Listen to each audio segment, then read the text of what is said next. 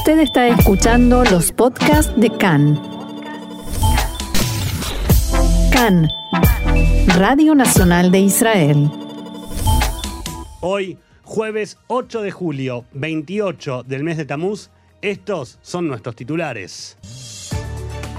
Itzhak Herzog asumió su cargo con la promesa de ser un presidente para todos. A Víctor Lieberman anunció recortes que apuntan a la población ultraortodoxa. Ante el incremento de casos, el gabinete de coronavirus aprobó algunas medidas y seguirá analizando otras.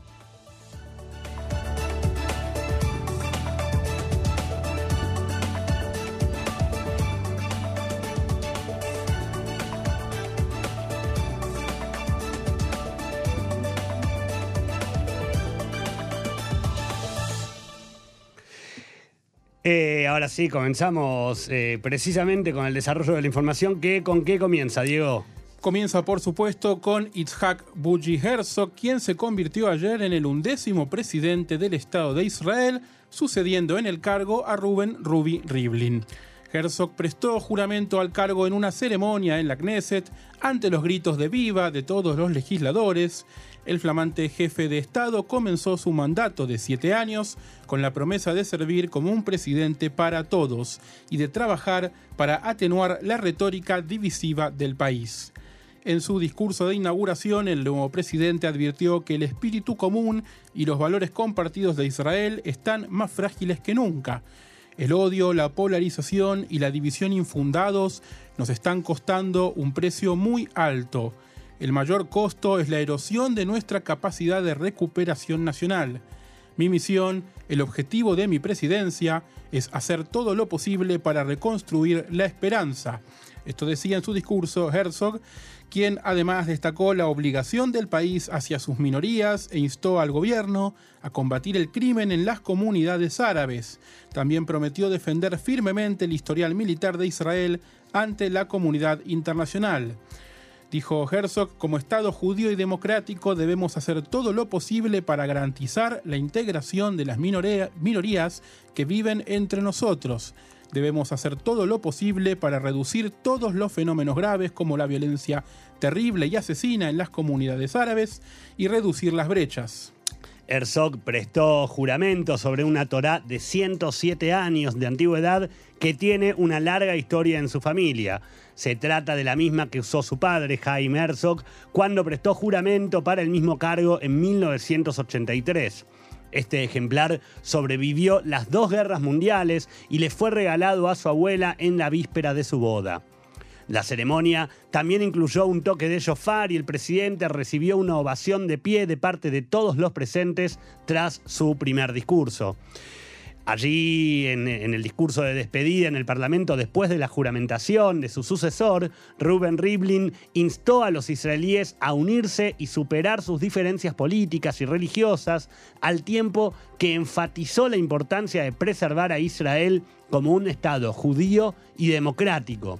El Estado judío no es algo que se dé por sentado, un Estado democrático no es algo que se dé por sentado y no habrá Israel si no es democrático y judío, judío y democrático al mismo tiempo. Además, Rivlin agregó, triunfaremos solo si sabemos abrazar la complejidad y rechazar la sencillez que siempre es tan tentadora. Si sabemos cómo mantener esa tensión, encontrando en ella los equilibrios y los compromisos. Solo así podremos preservar este milagro que es nuestro hogar. Después de un brindis en la Knesset, Herzog se dirigió a la casa presidencial para una ceremonia de traspaso con Rivlin. Allí el expresidente le dijo, no tengo ninguna duda de que eres el hombre adecuado, en el lugar adecuado, en el momento adecuado.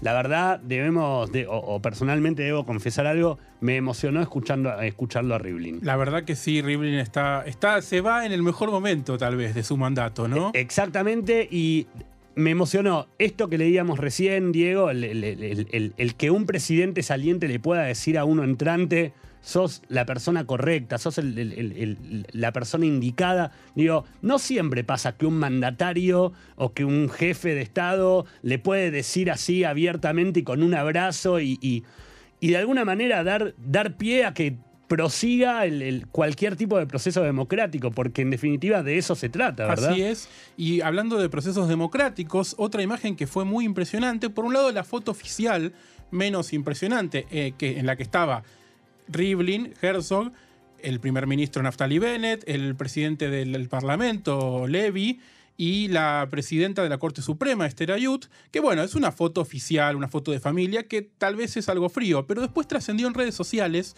una foto de todos los que acabo de mencionar con sus respectivas parejas comiendo en la Knesset, pero no, no, no fue para la foto, digamos. Estaban todos comiendo en una mesa redonda, en la misma mesa, conversando con el que tenían al lado. Algunos de ellos que sabemos no se llevan muy bien y no... si, ¿No te faltó uno en la... eh, ah, sí, Ah, Perdón, me- me- sí, la verdad que sí, un raro fallido el mío, porque el más importante a mencionar era el líder de la oposición y ex primer ministro Benjamin Netanyahu, quien ahí es el, digamos, con el que no se llevan bien varios de los que estaban en el resto de la mesa. Eh, y en la foto se le veía charlando él y a su mujer Sara con la presidenta de la Corte Suprema, Esther Ayut, con quien se sabe que no tienen la mejor relación. exactamente. Digo, a ver, por supuesto que seguramente después se levantaron y cada uno se fue por su lado y Sí. por supuesto que seguirán eh, siendo adversarios políticos, pero la verdad, y hacemos una redundancia en esto, pero para quienes no vivimos todas nuestras vidas en un país como Israel y venimos de otros países del mundo, no es común ver que un funcionario actual con un exfuncionario o uno saliente con un entrante pueden sentarse a la misma mesa siquiera compartir un plato de comida. Eso se ve en Latinoamérica casi toda, te diría hoy, y se ve en los Estados Unidos, donde ya no es, eh, ya no se da por sentado que los exfuncionarios y los funcionarios y los sucesores eh, se, se puedan se sentar. en la misma mesa, bueno, ¿no? donde, donde muchas veces hasta un acto de traspaso Sí. se discute si el saliente va a estar para darle el mando al entrante. Es lo que viene pasando en todo el mundo. Afortunadamente aquí en Israel eso se mantiene como debe ser. Y otra cosa, antes de que sigamos con la información, también me emocionó escucharlo hablar a Rivlin cuando se dirigió en la Knesset a su familia, a sus hijos, a sus nietos y les prometió poder volver a ser papá y abuelo Sí. ahora que deja el mandato. La verdad, también fue emocionante. La familia Rivlin gana a un padre, lo pierde el resto del país, pero bueno, seguirá estando. Nos alegramos por la familia Así es. Seguimos con la información. El ministro de Finanzas, Avigdor Lieberman, anunció ayer sus intenciones de cambiar las condiciones para recibir subsidios para guarderías de niños de hasta 3 años. Esto afectaría a unos 20.000 21.000 niños cuyos padres son estudiantes de yeshiva a tiempo completo. Lieberman dijo que los subsidios se otorgarán solo si ambos padres trabajan al menos 24 horas por semana. Actualmente solo las madres deben cumplir con este requisito con el fin de recibir un subsidio mensual de 1.000 shekels. El cambio pondría fin a los subsidios para alrededor de 18.000 hogares en los que los padres estudian Torah a tiempo completo y entrará en vigencia a comienzo del nuevo año escolar en septiembre. Las familias en las que el padre no trabaja al menos 24 horas a la semana, pero participa en estudios académicos o vocacionales, seguirán siendo elegibles para los subsidios que terminarán de esta manera solamente para estudiantes de yeshiva de casas de estudios religiosos. En total se estima que los subsidios para guarderías le cuestan al Estado 1.200 millones de shekel anuales, de los cuales aproximadamente un tercio se destina a familias en las que el padre estudia en un seminario religioso. Al respecto, Diego, eh, a Víctor Lieberman declaró, hoy decidí poner fin a la actual distorsión en el Estado de Israel en la que se ha discriminado al trabajador. Seguiré liderando cambios que eliminen los desincentivos para unirse al mercado laboral y procuraré cuidar a la población que trabaja, paga impuestos, sirve en el ejército y hace deberes de reserva. La medida fue repudiada por los legisladores de la oposición ultraortodoxa.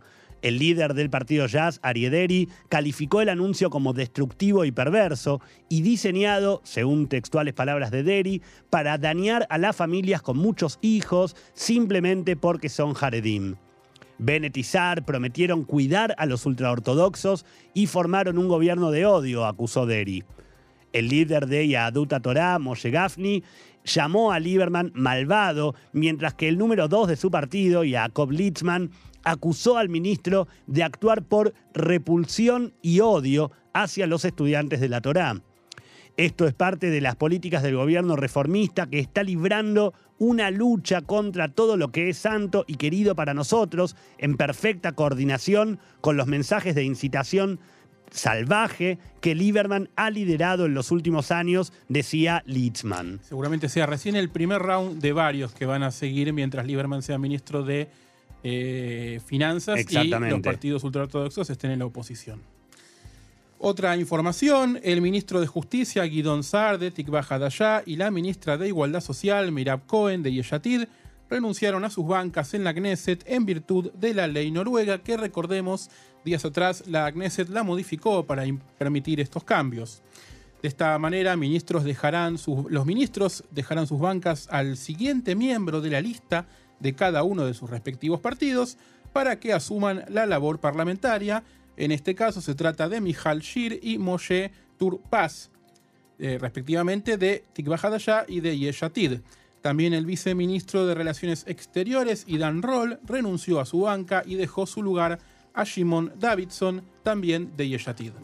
Vamos con información del espectro diplomático. Diego, el canciller Yair Lapid, invitó ayer a su par marroquí Nasser Burita a visitar Israel. La invitación por escrito fue entregada por el director general del Ministerio de Relaciones Exteriores, Alon Ushpiz, quien se reunió con Burati en Rabat durante una visita al reino. Lapid destacó en su carta a Burita que restaurar los lazos entre Israel y Marruecos fue un hito histórico. También puso el foco en la apertura de vuelos comerciales directos entre ambos países que se espera comiencen en las próximas semanas. Esta mañana, a través de un comunicado, la PID dijo que la invitación mostraba que el establecimiento de relaciones diplomáticas y conexiones directas entre los dos países y sus ciudadanos es una máxima prioridad, según textuales palabras de la PID, para Israel. Agradezco a Su Majestad el Rey Muhammad VI por el liderazgo y la inspiración que dio al proceso. Espero fortalecer los lazos políticos entre Israel y Marruecos y construir una cooperación económica, tecnológica, cultural y turística entre los dos países. Durante el día de ayer, Uspiz visitó las tumbas de los ex reyes marroquíes, Mohamed V y su hijo, el rey Hassan II, el padre del actual monarca. Nos gustaría agradecer a los, a los, reyes de Marruecos por su amistad y apoyo a los judíos de Marruecos a lo largo de la historia, un legado que Su Majestad el Rey Mohammed VI está elevando. Escribió esto Uspiz en el libro de visitas, tanto en hebreo como en árabe. Cambiamos de tema. Fuerzas de seguridad israelíes demolieron esta mañana la casa de Muntasir Shalabi, un palestino acusado de matar a un estudiante israelí en un ataque terrorista el 2 de mayo pasado en el cruce de Tapuaj en la margen occidental. Se sospecha que Yalabi, de 47 años, condujo hasta la intersección Tapuaj y abrió fuego contra un grupo de estudiantes israelíes de una yeshiva del asentamiento Itamar. Yehuda Agueta, de 19 años, murió y otros dos adolescentes resultaron heridos, uno de ellos de gravedad.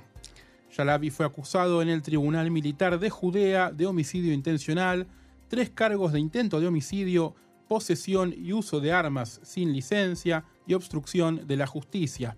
De acuerdo con el Shin Bet, no se sospecha que Yalabi tenga afiliación con grupos terroristas palestinos. La demolición de su casa en la aldea de Turmusaya se produjo a pesar de una serie de impugnaciones legales contra la decisión. La Organización de, de Derechos Humanos, Amoked, presentó una petición contra la demolición, señalando que Yalabi padecía una enfermedad mental, le habían recetado medicamentos antipsicóticos y había pasado un tiempo en un centro psiquiátrico en los últimos años.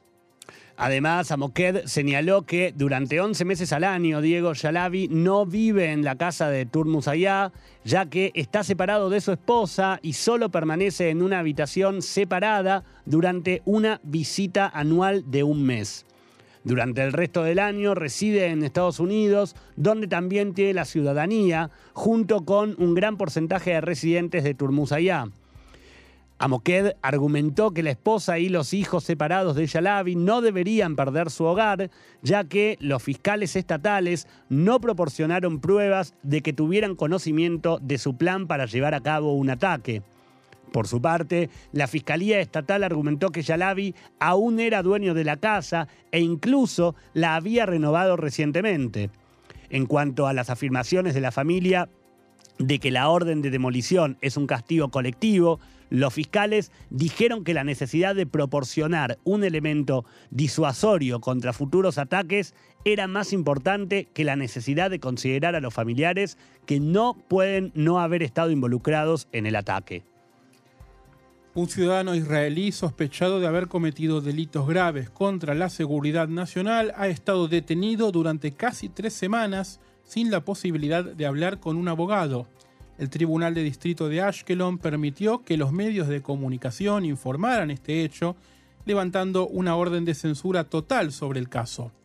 Tanto la identidad del sospechoso como la naturaleza exacta de los presuntos delitos siguen siendo clasificados. El tribunal dejó trascender que el detenido fue arrestado el mes pasado en una operación conjunta entre la policía y el Shin Bet y es sospechado de delitos graves que socavan la seguridad del Estado. Otra información, Diego dice que el imán de Lod, Yusuf Albaz, fue acusado hoy de incitación por publicaciones en las redes sociales que hacen apología a la violencia contra la policía y por amenazar al vicealcalde de la ciudad. El mes pasado, Albaz había sido detenido y luego puesto en arresto domiciliario por estos hechos.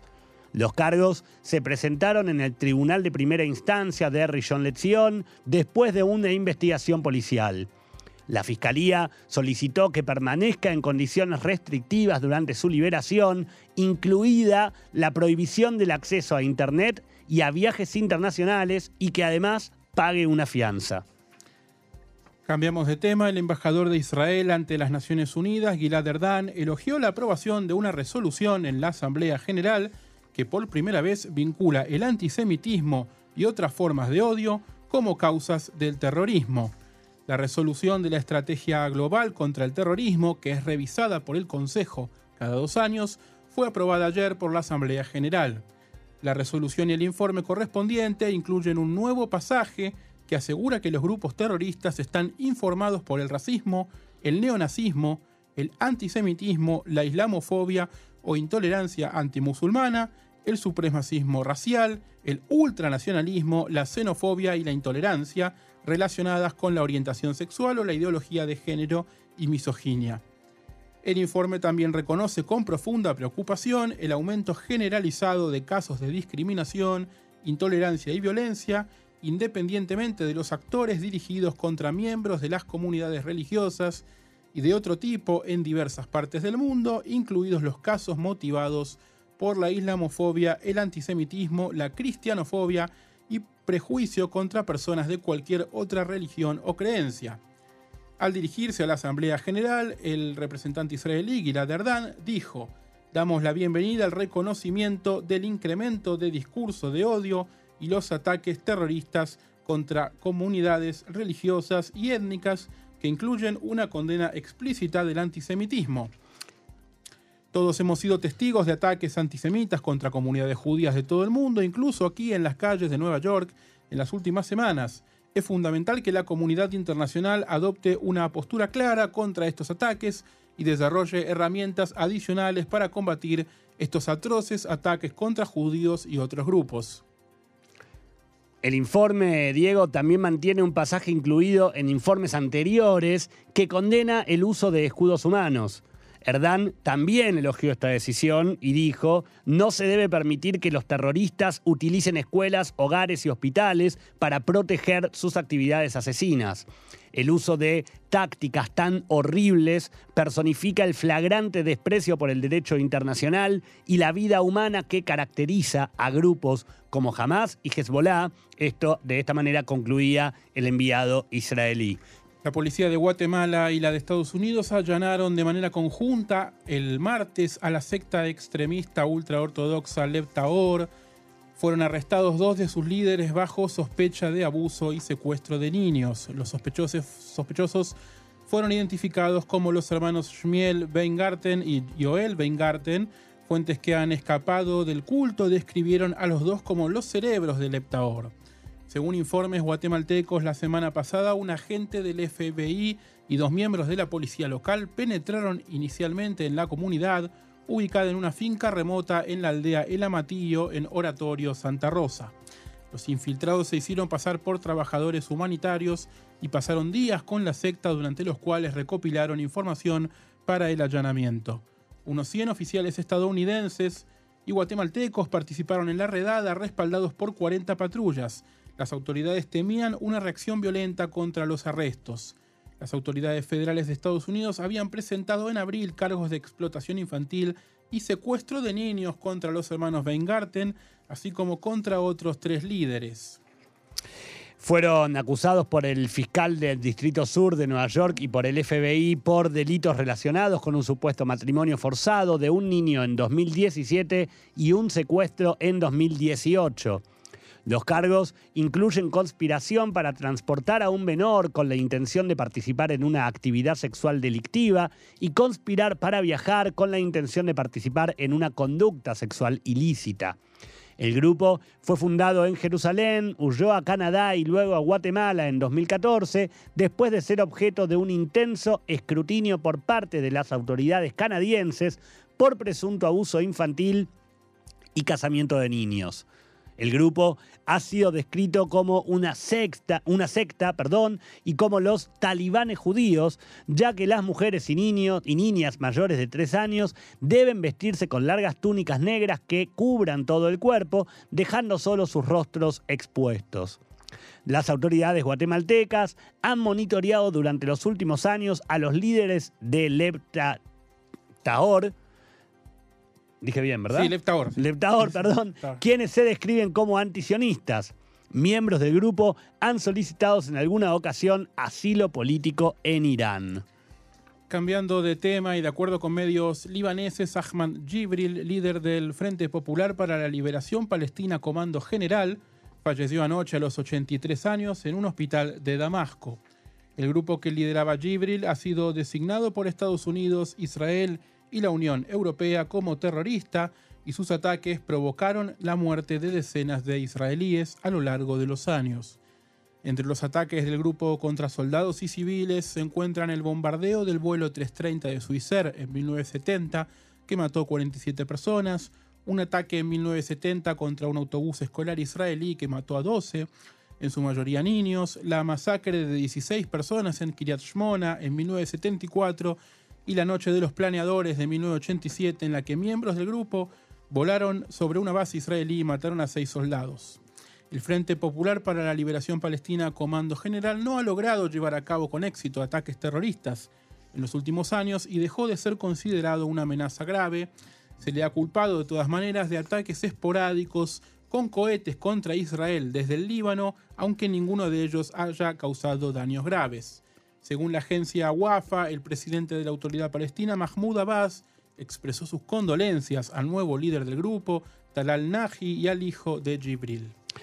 Seguimos con la información. El rey Abdullah II de Jordania viajará a Estados Unidos a finales de este mes y será el primer líder de Medio Oriente en visitar al presidente Joe Biden en la Casa Blanca.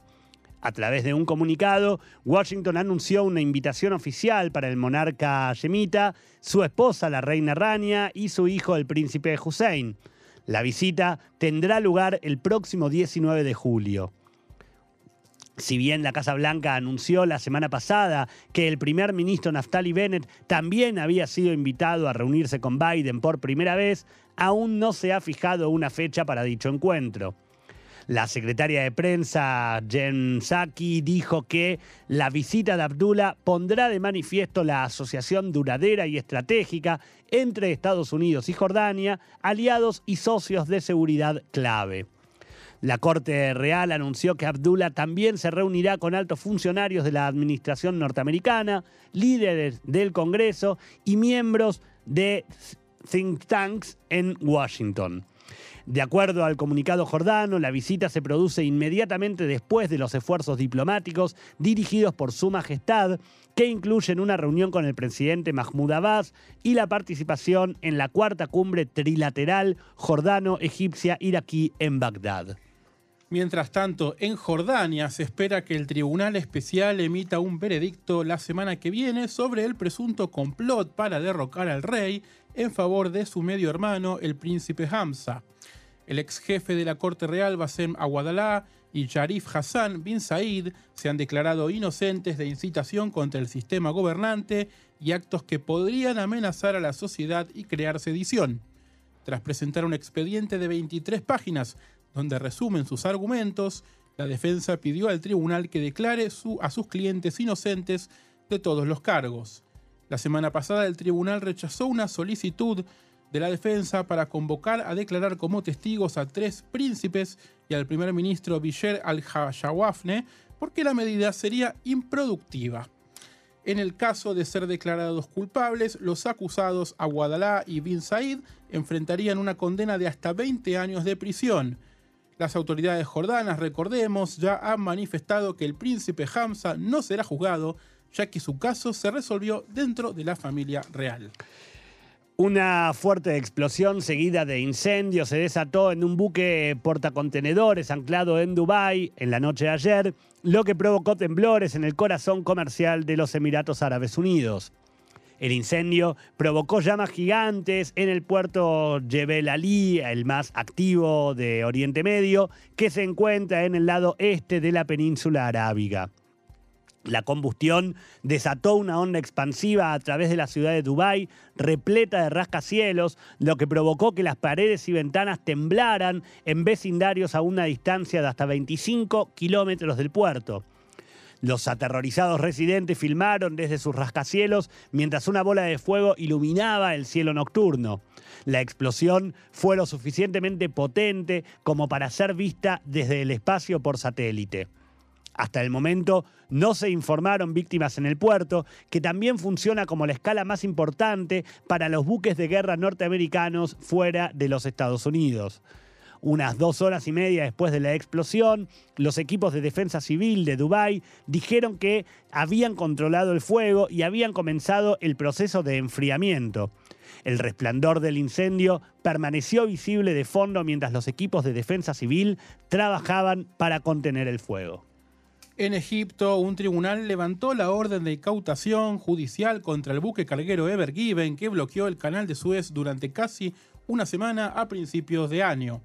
Tras la decisión del tribunal de la ciudad de Ismailia, el Ever Given podrá salir del canal hoy tras una ceremonia en la ciudad del canal. Perdón, eh, ha salido ayer el, el Ever Given. Exactamente. Ha salido ayer al final. Anteriormente, la autoridad del canal de Suez notificó al tribunal que llegó a un acuerdo en su disputa financiera con la compañía japonesa propietaria del barco. Luego de desencallar el buque, en Egipto se mantuvo una disputa sobre la debida compensación financiera. La autoridad del canal de Suez no reveló detalles sobre los términos del acuerdo. En un principio había exigido una compensación de 916 millones de dólares, que luego se redujo a 550. Además del dinero. No sé si llego con el cambio. No, además del dinero, informes locales aseguran que el canal también recibiría como parte de la compensación un buque remolcador. El monto cubriría el costo de la operación de salvamento, los costos del tráfico del canal estancado y las tarifas de tránsito perdidas durante la semana que el Ever Given bloqueó el canal. Inolvidable las imágenes del Ever Given Exactamente. bloqueando el canal. Exactamente. Volvemos con la información, Diego, aquí a Israel. En las últimas horas se revelaron informes del Ministerio de Relaciones Exteriores que indican que el titular de la Cancillería, Yair Lapid, pretende deshacerse del avión oficial del gobierno que ha estado en desarrollo durante aproximadamente cuatro años. Durante mucho tiempo, Lapid se ha pronunciado en contra de este avión que tiene un valor de casi 300 millones de dólares y ahora recomienda que el avión se venda solamente unos meses antes de que entre en funcionamiento. O sea, antes de que ya se pueda usar, Claro. la PID quiere que Es- se venda. Ya, ya lo quiere publicar. Exacto. Cabe destacar que la aeronave se debería destinar al uso exclusivo del primer ministro y del presidente. Sin embargo, el sistema de defensa se opone firmemente a la, a la posición de la PID y sostiene que se necesita un avión mejorado para transportar de forma segura a los jefes de Estado israelíes. El presidente Itzhak Herzog también tendrá voz en la decisión, pero hasta el momento digamos la verdad, recién No- acaba de no asumir, tuvo no tuvo tiempo todavía.